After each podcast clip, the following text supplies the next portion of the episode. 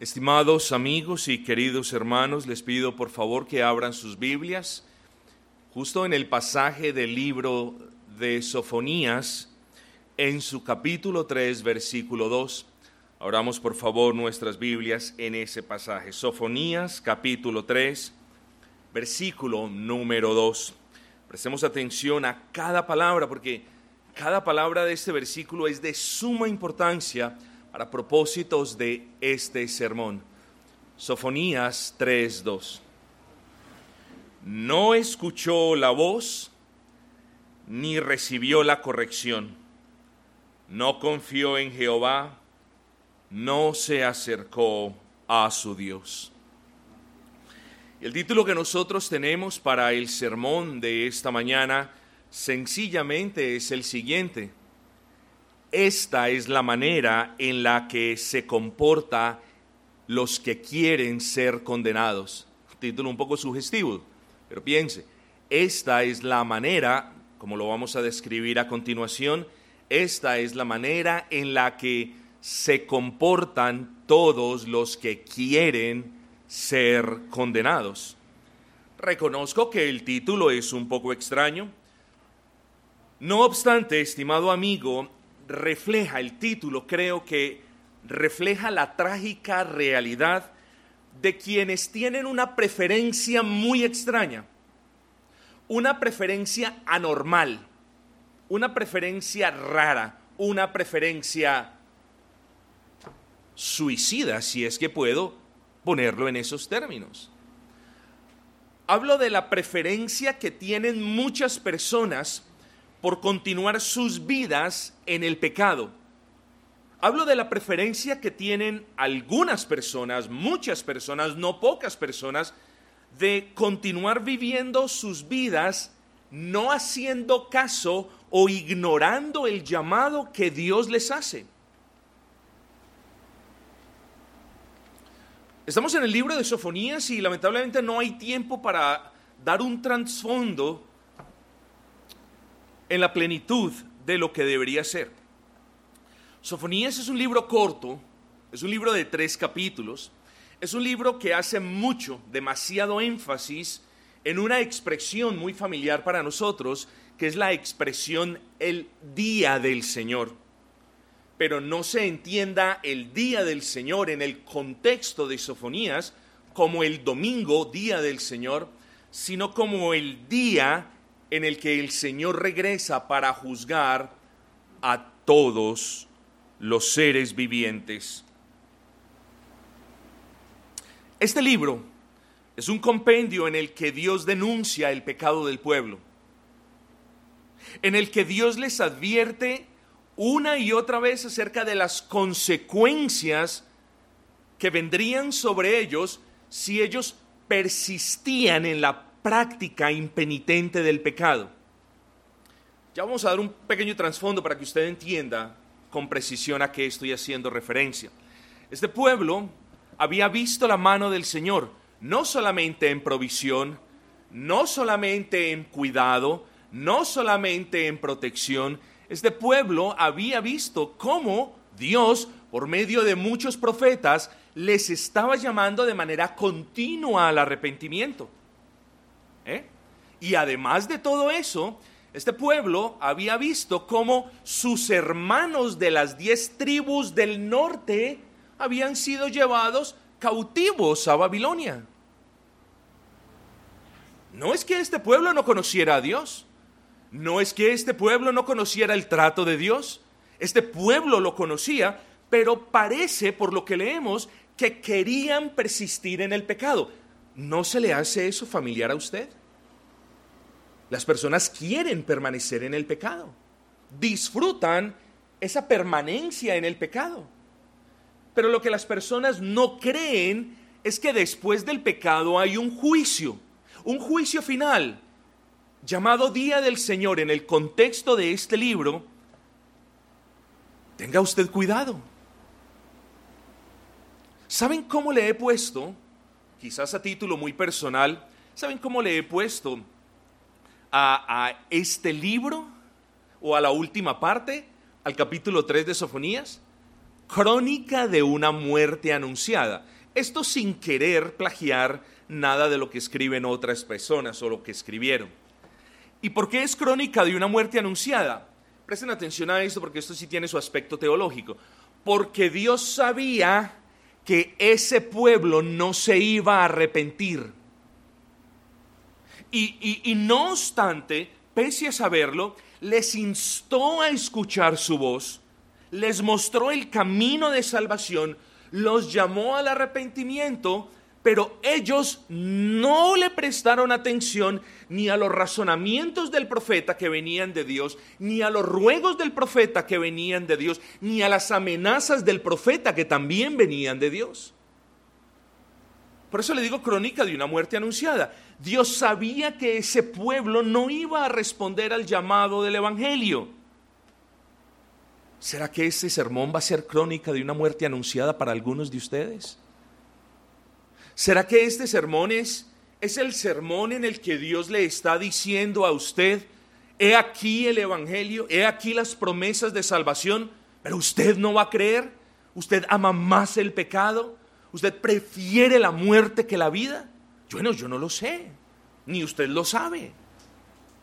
Lo único que yo sí le puedo decir a usted en este momento es que si hoy predicamos el Evangelio y usted vuelve y desprecia el Evangelio, vuelve y, se desentiende de los ruegos que Dios le hace por medio de la predicación del Evangelio, yo le recomiendo, le aconsejo que usted se haga la pregunta si es que en realidad usted está tan, tan endurecido que prefiere la muerte a la vida que le ofrece Cristo. Usted tiene que pensar eso. ¿Será que Dios lo llamará a usted hoy al arrepentimiento? Pero usted dirá en su corazón, no, arrepentirme, todavía no ha llegado el tiempo de arrepentirme. Arrepentirme lo dejo para después. ¿Será que, ¿será que ya llegó ese momento? ¿Será que Dios le hablará en esta mañana, pero usted no querrá escuchar su voz? ¿Será que alguno entre ustedes persiste en el error y Dios trae corrección y usted dice, no quiero ser corregido. Esa corrección no es para mí. Bueno, a este pueblo le pasó exactamente lo mismo. Vino corrección para ellos. El pueblo no quiso ser corregido. Vino amonestación. El pueblo no la quiso recibir. Tengamos mucho cuidado, prestemos mucha atención. Si hoy alguno entre ustedes si hoy escucha la voz del Señor, y no hablo de la voz del Señor de manera audible, hablo de la voz del Señor en su conciencia, de la convicción que Dios le está hablando, de la convicción que cada uno de nosotros tiene de que Dios le está diciendo, usted es pecador, merece el juicio, merece que yo descargue sobre usted mi ira, pero también si usted en esa convicción cree que hay un Cristo que es el Salvador y el dador de la vida, hay esperanza. ¿Será que Dios le mostrará a usted hoy su pecado y su maldad, esa en la que usted persiste? Pero usted le dirá, yo no quiero ser corregido. Bueno, si ustedes escuchan hoy la voz de Dios, Presten atención a esto, no resistan su voz, no desatiendan sus razones y no ignoren sus ruegos. Ah, pero ¿qué pasa si lo hace? Bueno, las mismas palabras que Dios les habló a ellos por medio del profeta, también se las hablará a ustedes por medio de este servidor, que no es un profeta, ni un apóstol, ni nadie. Lea usted conmigo el versículo 8. Por tanto, es decir, como quisieron la muerte para ustedes, como no quisieron arrepentirse, como desecharon mis consejos, como no confiaron en mí, como no recibieron mi corrección, miren la manera como Dios les habla. Ah, bueno, ¿no quisieron eso? Versículo 8. Por tanto, esperadme, dice Jehová. ¿Saben cómo ustedes deben interpretar esta pequeña expresión? Se los digo de la siguiente manera porque fue una manera muy usada por nosotros. Cuando estábamos pequeños y éramos un poco pelioneros, si es que usted lo fue, en medio de esas peleas nos llenábamos de ira, nos llenábamos de ira, no podíamos reaccionar en ese momento y los niños decían, espere y verá, espere y verá. Y el niño salía para su casa y traía un palo o traía a su papá o cualquier otra cosa. Guarde la debida proporción y esto le proyecta a usted o le debe proyectar a usted en su mente algo similar. Es como si el Señor les estuviera diciendo, ah, ¿no quieren ser corregidos? Ah, ¿no quieren escuchar mi voz? ¿No quieren confiar en mí? ¿No se quieren acercar a mí? Ah, esperadme entonces. Y muchas veces decimos nosotros, esperadme y no llegamos, mas no Dios. Si Dios dice, esperad mi juicio, por mucho que te escondas, el juicio vendrá sobre ti. Y por mucho que huyas, el juicio te alcanzará. Y espero que esto no sean palabras que yo le esté predicando a usted, pero me toca advertirle, no deseche el consejo de Dios. Ahora, para que entendamos bien el punto del sermón, estimados hermanos, recordemos que la nación de Israel, el pueblo de Dios, a causa del pecado, había quedado dividido entre en dos partes. Diez tribus que conformaron las diez tribus del norte y las dos restantes, Judá y Benjamín, que fueron las dos tribus del sur. ¿Qué fue lo que sucedió? Que los profetas ya por mucho tiempo le habían advertido a los de las diez tribus del norte que abandonaran el pecado, que dejaran la idolatría, que Dios los iba a castigar. Muchas veces, de muchas maneras, y por diversos profetas, Dios les dijo, vendrá juicio, arrepiéntanse. Pero ellos no creyeron, prefirieron andar en su pecado. Bueno, ¿qué sucedió? Que luego el imperio asirio invadió el terreno, el territorio de las diez tribus del norte y los absorbió.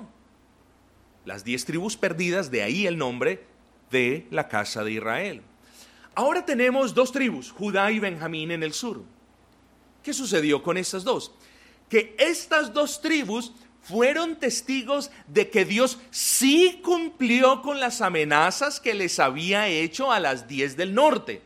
Es como si un hermano viera como un padre le dice al otro hermano, ojo, me ha desobedecido, a la tercera le doy, ojo, ya van dos, y a la tercera le da. Y es como si el otro hermano o la otra hermana habiendo visto cómo el padre sí cumple sus amenazas, es como si la, el otro hijo pensara, ah, pero es que no me va a pasar a mí. Les pasó a ellos, pero a mí no.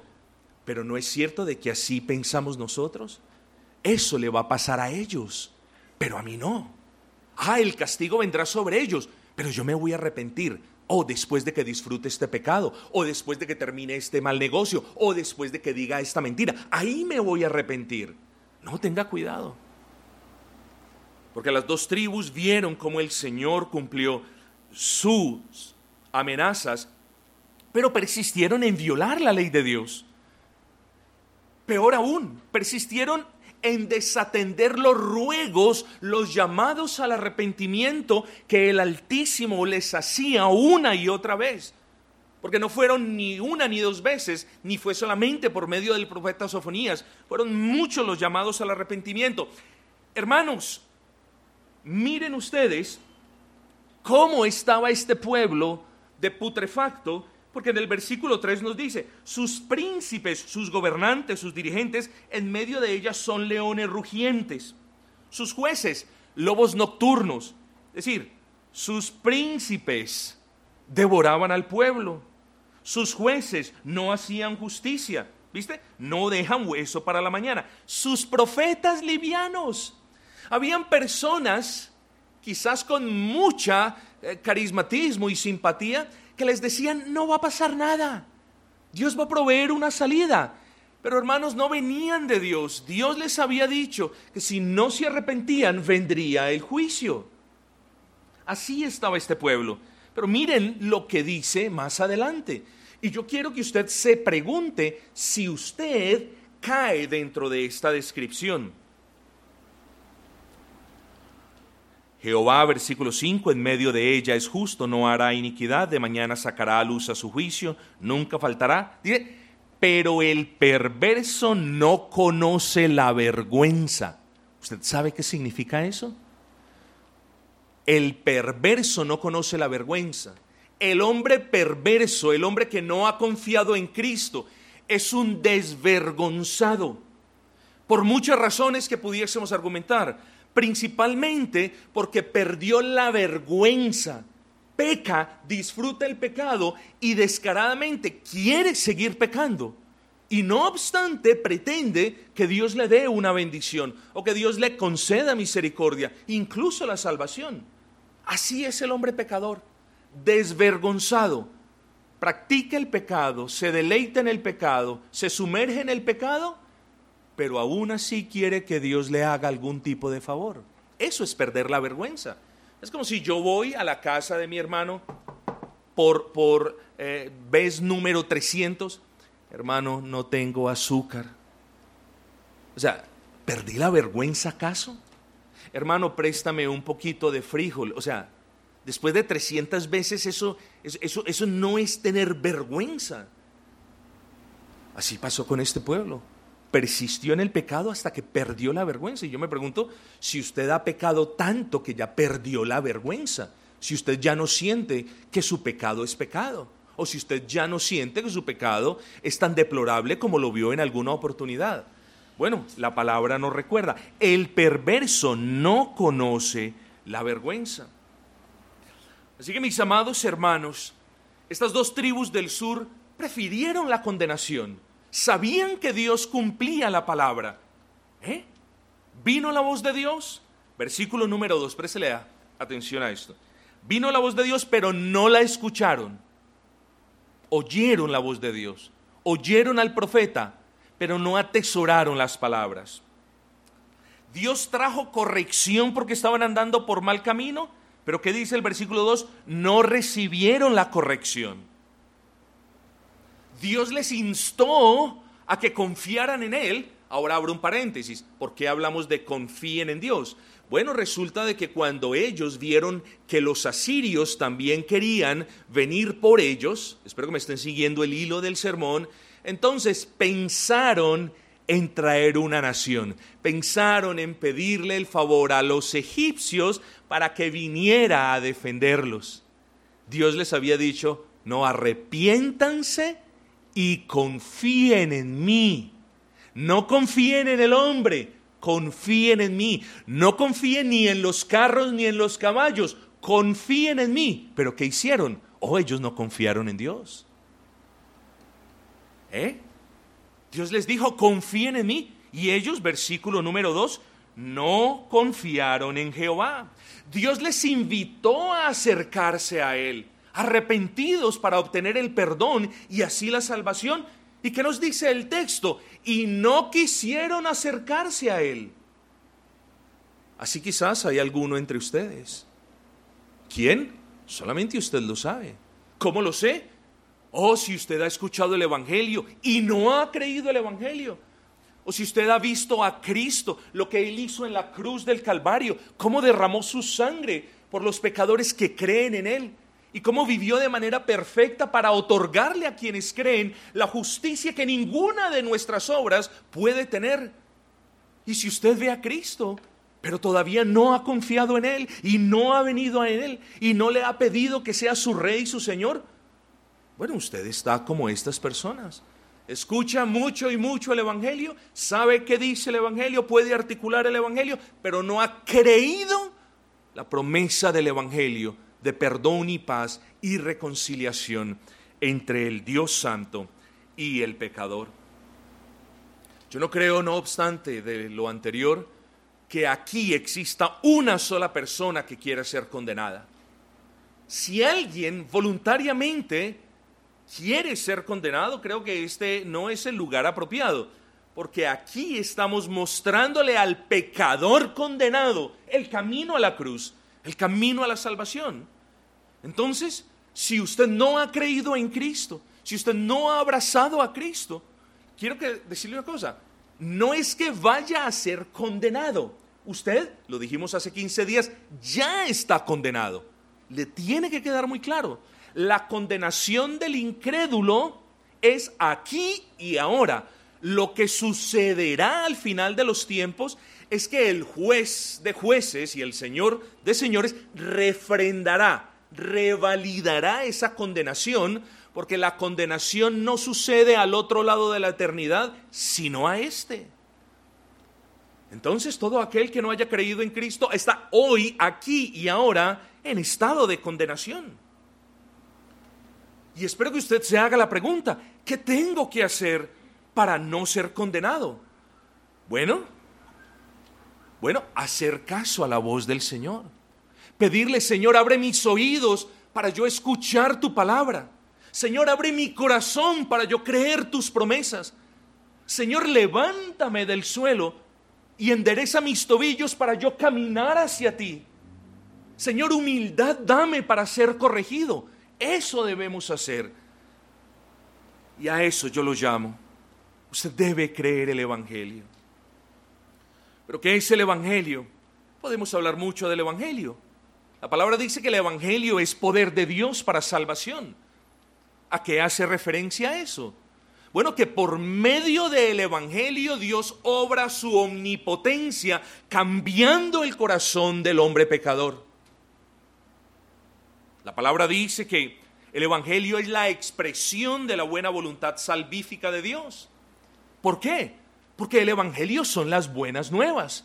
El Evangelio no es Dios diciendo te voy a condenar, te voy a matar. El Evangelio es Dios diciéndonos, explicándonos cómo por medio de la fe en Cristo podemos tener vida y vida en abundancia. Ahí en el Evangelio vemos la buena voluntad de Dios para con los hombres. El Evangelio es la luz de esperanza para los pecadores, la única luz de esperanza que tiene usted. No confía en sus obras, ni en cómo ha vivido su vida, ni en las muchas obras de caridad que ha hecho ni en las penitencias que ha cumplido, ni en las promesas que ha cumplido. No piense en eso. Esa no es una luz de esperanza. La única luz de esperanza es el Evangelio. Porque ese Evangelio trae luz y nos muestra a ese Cristo Salvador. Y ese Cristo Salvador es el único nombre que Dios nos ha dado a todos los hombres para que en ese nombre, en el nombre de Cristo, usted pueda ser salvo. Eso está en el Evangelio. El Evangelio es un compendio, una hermosa carta escrita por Dios con la sangre de Cristo y llena de las promesas más hermosas que jamás un hombre pueda tener. Ese Evangelio me habla de un Dios, de un Dios que es santo. Preste atención a esto, amigo. De un Dios que es santo y por ende apartado, escúcheme, no solamente del pecado, sino del pecador. Ese evangelio me habla de un Dios que no se fastidia por el pecado, sino que aborrece el pecado en el pecador. Ese evangelio me habla de un Dios que es bueno en gran manera, pero de un Dios que nunca puede tener comunión con el amante del pecado. ¿Usted ama el pecado? Bueno, usted ama el pecado si usted sabe qué es pecado y si usted se deleita en eso que a Dios le desagrada, si usted persiste en la práctica de eso que Dios aborrece, usted es un amante del pecado. Y se lo digo con respeto, si usted ama el pecado, no le queda a usted nada para amar a Dios. Si usted ama el pecado, usted no puede tener una comunión con el Dios vivo, porque el Dios vivo, pese a ser amor, aborrece el pecado del pecador y también está airado contra el pecador. Ese Dios del que del que hablamos es un Dios de amor. Pero no nos equivoquemos, hermanos, porque cuando hablamos de un Dios de amor, no por el hecho de que Él sea amor, Él tiene que pasar por alto el pecado del pecador. Es un gravísimo error que cometen muchos profesantes de la fe cristiana. No como Dios es amor y como Él me ama, Él no, él no se preocupa por esta mentira, Él no se preocupa por esta fornicación, Él no se preocupa por aquello y por lo otro. No, el hecho de que Dios sea amor nos debe también decir y aclarar que no puede pasar por alto el pecado. ¿Y dónde vemos el amor de Dios? Mira hacia la cruz si tiene los ojos abiertos, mira hacia la cruz. Y si no los tienes, pídele al Señor que te los abras, porque allí en la cruz del Calvario ocurrió la manifestación más grande, más infinita, más sublime y pura de todas las manifestaciones de amor que tú jamás puedas concebir. Allí en la cruz, el Padre vio a su Hijo, a quien había enviado, muriendo por su pueblo. Eso es amor. Entregar a su propio hijo para que otros se beneficien. Eso es amor. Y Dios es un Dios de amor. Pero no podemos dejar hablar del Dios que es justo. Y como lo hemos dicho innumerables ocasiones, justo significa que Dios no puede tener por inocente al culpable. Eso nos debe quedar claro.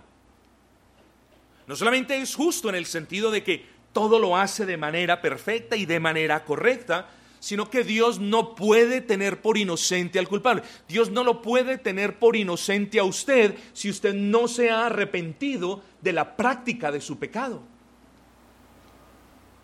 Y cuando hablamos de que Dios es justo, también hablamos de que Dios paga.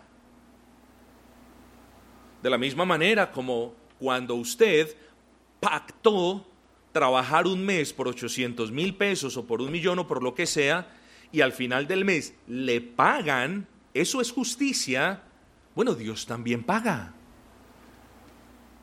Pero Dios paga conforme al fruto de sus obras. Piensen esto.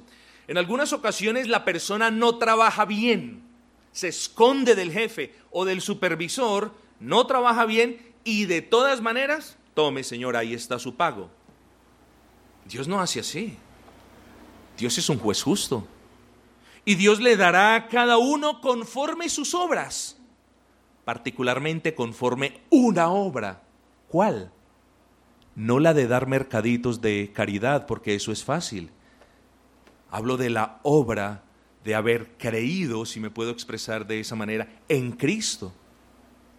Dios le bendecirá eternamente si usted ha confiado en Cristo y ha creído las promesas del Evangelio, pero Dios le pagará, si usted no ha hecho eso, conforme cada pecado, cada mentira, cada idolatría, todo, todo tendrá su debido pago.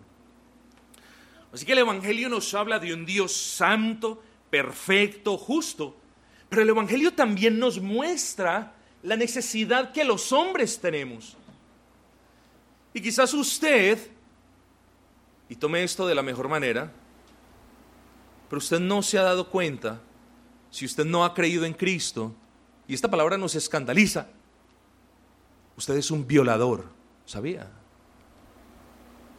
Si a usted le parece repugnante esa palabra en el contexto aquel en el que la solemos escuchar, pues déjeme yo con respeto le digo, si usted no ha creído en Cristo, si usted es un amante del pecado, usted es un violador a sí mismo. Tan repugnante como nos parece eso, debería parecerle a usted repugnante el hecho de que usted es un violador persistente de la ley de Dios. Y por eso tiene que ser castigado, así usted no lo quiera. Y por eso dijimos al comienzo que es una locura casi inconcebible que Dios presente su evangelio, traiga su evangelio envíe buenas palabras por medio del profeta, los llame al arrepentimiento y ellos prefieran más la muerte que la vida. ¿Qué escoge usted en el día de hoy? ¿La muerte o la vida? Bueno, hay mucho más por hablar en ese orden de ideas, pero acerquémonos un poquito hacia la conclusión y digamos lo siguiente. ¿Cómo se comportan entonces las personas que quieren ser condenadas. Lo primero, no escuchan la voz. Esa fue la primera recriminación del profeta Sofonías. Bueno, Dios por medio del profeta. No escuchó la voz. Préstenle atención a la voz del Evangelio. Préstenle atención a las amenazas que Dios hace. Préstenle atención a las promesas, particularmente a la promesa más grande que a usted alguien le pueda hacer, que es la de perdón de pecados y vida eterna. Y es como si, y póngase en este lugar, es como si usted estuviera perdido en la selva, literal, por tres días. Ya lleva sed, tiene hambre, está cansado, cargado, abrumado, perdió esperanzas, eh, no volvió a ver a nadie, perdón, y es como si usted escuchara la voz de alguien que le dice, venga, aquí estoy. Y cada vez se va acercando, venga, aquí estoy, aquí estamos para salvarlo. Y cada vez más duro, venga, aquí estoy para salvarlo. Y es como si usted en medio de esa selva, perdido por completo, no quisiera escuchar esa voz. Así tal cual. Y así tal cual son muchas personas que escuchan el pendón del Evangelio, que ven el pendón del Evangelio levantarse, escuchan las promesas del Evangelio, escuchan a un Dios que está diciendo, venid a mí, que yo os daré perdón de pecados, y es como si ellos dijesen, no, prefiero seguir aparte de usted. Así es. Yo le pido que escuche esa voz, que escuche la voz del Evangelio que dice que Cristo, siendo la segunda persona de la Trinidad, tomó forma de hombre y vivió de una vida y vivió una vida perfecta, una vida perfecta que Dios demanda y que ni usted ni yo podemos vivir. Y ese evangelio dice que Cristo, siendo Dios, vivió una vida perfecta, pero siendo hombre, nos representa delante de Dios, porque ninguno de ustedes se puede presentar delante de Dios salvo a través de un mediador que no es ningún papa, que no es ningún pastor, que no es ningún hombre, sino Cristo. Y el Evangelio te dice, ven a mí que yo te recibiré si te acercas en Cristo. No importan los pecados o cuánto tiempo hayas llevado en el pecado, siempre perdonaré los pecados cada vez que te acerques a mí en Cristo. Escuche la voz del Evangelio, de ese Evangelio que le dice que si usted cree que Cristo tomó sus pecados, oiga bien, los pecados pasados, presentes y futuros. Que si usted cree que Cristo tomó sus pecados y subió a la cruz del Calvario con sus pecados y pagó en la cruz del Calvario por sus pecados y derramó su sangre para cubrir toda esa multitud de pecados que Él tomó de usted, si usted cree eso, usted es salvo. ¿No es eso muy maravillosamente sencillo y muy gloriosamente sublime? Ese es el Evangelio. Y por medio de ese Evangelio Dios ha salvado y Dios continúa salvando. ¿Acaso Cristo necesitaba morir para ser salvo? No, amigo, el que necesitaba que Cristo muriera para ser salvo es usted. Y le suplico que preste atención a la voz de Dios que dice de que todo aquel que cree en el Hijo será salvo. Bueno, estas personas no quisieron escuchar la voz de Dios. Pero lo segundo que hicieron estas personas fue no recibir la corrección. No quisieron ver el mensaje del castigo que Dios les había dado a las diez tribus del norte. No lo quisieron ver. Claro, lo vieron, pero no sintieron temor. Dijeron, eso no nos va a pasar a nosotros. Y así piensa la persona incrédula. Eso no me va a pasar a mí. Yo sé que Dios me ama, tengo fe en que Diosito me ama y Dios siendo bueno no me va a dar lo malo. Ah, ¿no? Recuerde las palabras, esperadme, dice Jehová, esperadme porque no quisieron creer las promesas del Evangelio. Reciba la corrección, amigo. No endurezca su corazón. Mire cuánto dolor y sufrimiento su pecado ha causado sobre su vida. Y no quiero entrar en este punto, pero solamente le voy a decir una cosa. Mire cuánto sufrimiento y cuánto dolor su pecado ha causado a su vida. Pero le voy a decir algo. Nada de ese dolor y de ese sufrimiento que su pecado ha causado a su vida será comparable con el dolor y el sufrimiento que su propio pecado le causará eternamente a su alma. ¿Por qué? Porque Dios los corrigió y ellos no admitieron la corrección. No escucharon la voz de Dios. No admitieron por un momento, estamos equivocados. Señor, muéstranos el camino, ¿no? Ellos pensaron en sus corazones, no me va a pasar nada. Una tercera cosa que hacen aquellos que parecen amaran más la muerte que la vida es esta. No confiaron en Dios. Eso es lo que nos dice el versículo 2. No escuchó la voz, ni recibió la corrección, no confió en Jehová. ¿En quién confía usted? Bueno, yo le voy a decir en quién confía usted. Usted ha confiado en usted mismo. Usted ha querido cambiar su vida a usted mismo quienes hemos creído en Cristo, hoy vemos nuestra necedad y todo el tiempo que perdimos intentar cambiar la vida nuestra aparte de Cristo. El Señor lo dice, separados de mí, nada podéis hacer. Pero usted ha intentado eso, lo ha intentado aparte de Cristo, simplemente para darse cuenta más adelante, no soy capaz. Usted ha confiado en otros también para que lo ayuden. Y si bien hay algún tipo de ayuda práctica, material, jamás usted podrá recibir salvación de otro hombre pecador que también necesita la salvación. Así que usted ha confiado en usted mismo y no le ha salido. Ha confiado en otros y tampoco. Usted ha confiado a su manera, en vivir la religión a su manera, es decir, usted ha diseñado maneras para agradar a Dios y todas estas cuestiones solo para darse cuenta que la necesidad de perdón y paz para con Dios sigue intacta. No confíe más en usted. No haga más las cosas como a usted le parecen. El Evangelio ha sido predicado, la promesa ha sido explicada y el llamado a la cruz ha sido aplanado para usted.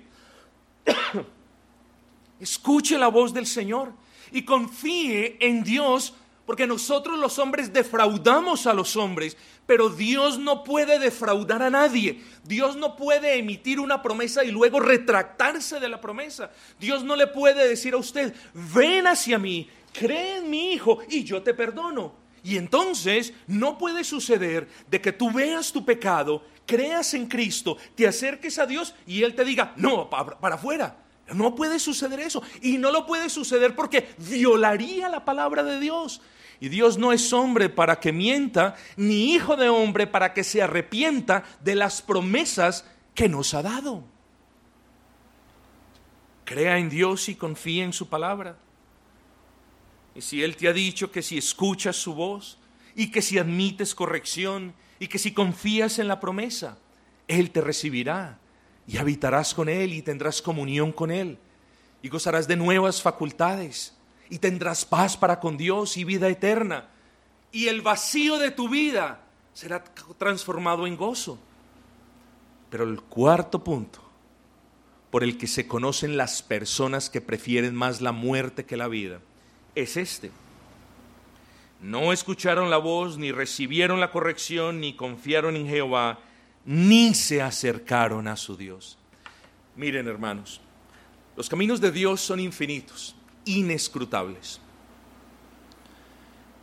Dios sabía, Él es Dios, que este pueblo no se iba a arrepentir. Y se los dije hace un momento, y no obstante, por medio del profeta les ruega, los llama al arrepentimiento, los amenaza, les dice. Y esta gente no quiso acercarse a Dios. ¿Quiénes de los aquí presentes han escuchado las bondades del Evangelio? ¿Quiénes de los aquí presentes no quieren escuchar la voz de Dios necesitándola? Y no quieren ser corregidos estando necesitados de corrección. Y no quieren confiar en Dios cuando ese Dios es el único que los puede salvar y ayudar. ¿Por qué no venimos a Cristo?